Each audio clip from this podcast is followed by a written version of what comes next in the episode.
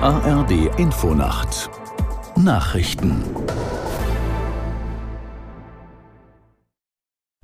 Um 3 Uhr mit Wolfgang Berger.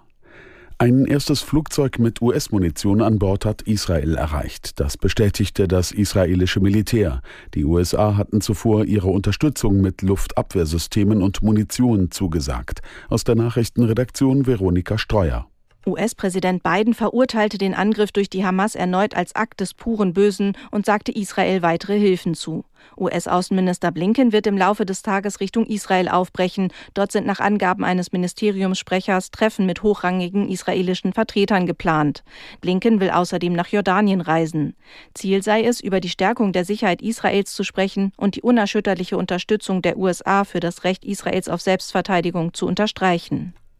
Die Lufthansa wird am Donnerstag und Freitag mit Sonderflügen in Israel gestrandete deutsche Staatsangehörige nach Hause holen.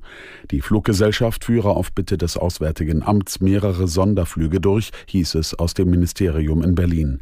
Angesichts der Situation in Nahost hatte die Lufthansa ihre Israel-Flüge vorerst eingestellt. Das Auswärtige Amt rief alle ausreisewilligen deutschen Staatsangehörigen dazu auf, sich umgehend in die dafür vorgesehene Krisenvorsorgeliste einzutragen. Die Verkehrsministerinnen und Minister von Bund und Ländern kommen heute in Köln zu ihrer zweitägigen Konferenz zusammen.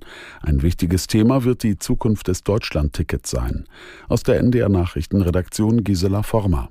Der Vorsitzende der Konferenz, der nordrhein-westfälische Verkehrsminister Krischer, hatte zuletzt von dringendem zeitlichen Handlungsdruck gesprochen. Die Vertreter der Länder hatten den Bund aufgefordert, die Finanzierung zu sichern. Bislang teilen sich Bund und Länder die Kosten. Umstritten sind aber mögliche Mehrkosten von über einer Milliarde Euro im kommenden Jahr. Die Länder wollen den Anteil zur Hälfte übernehmen. Der Bund lehnte neue Gespräche über zusätzliche Mittel aber ab.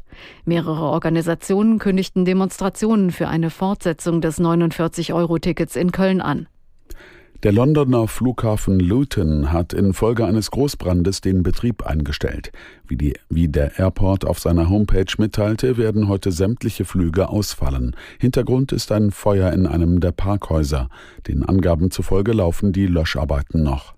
Passagiere wurden aufgerufen, nicht zum Flughafen zu kommen und sich mit ihren Fluggesellschaften in Verbindung zu setzen. Das waren die Nachrichten.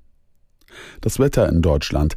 Nachts überwiegend trocken, stellenweise Nebel, Tiefstwerte 16 bis 7 Grad an den Küsten windig. Tagsüber im Norden Regen und Gewitter, in der Mitte und im Süden oft sonnig und trocken bei 17 bis 29 Grad.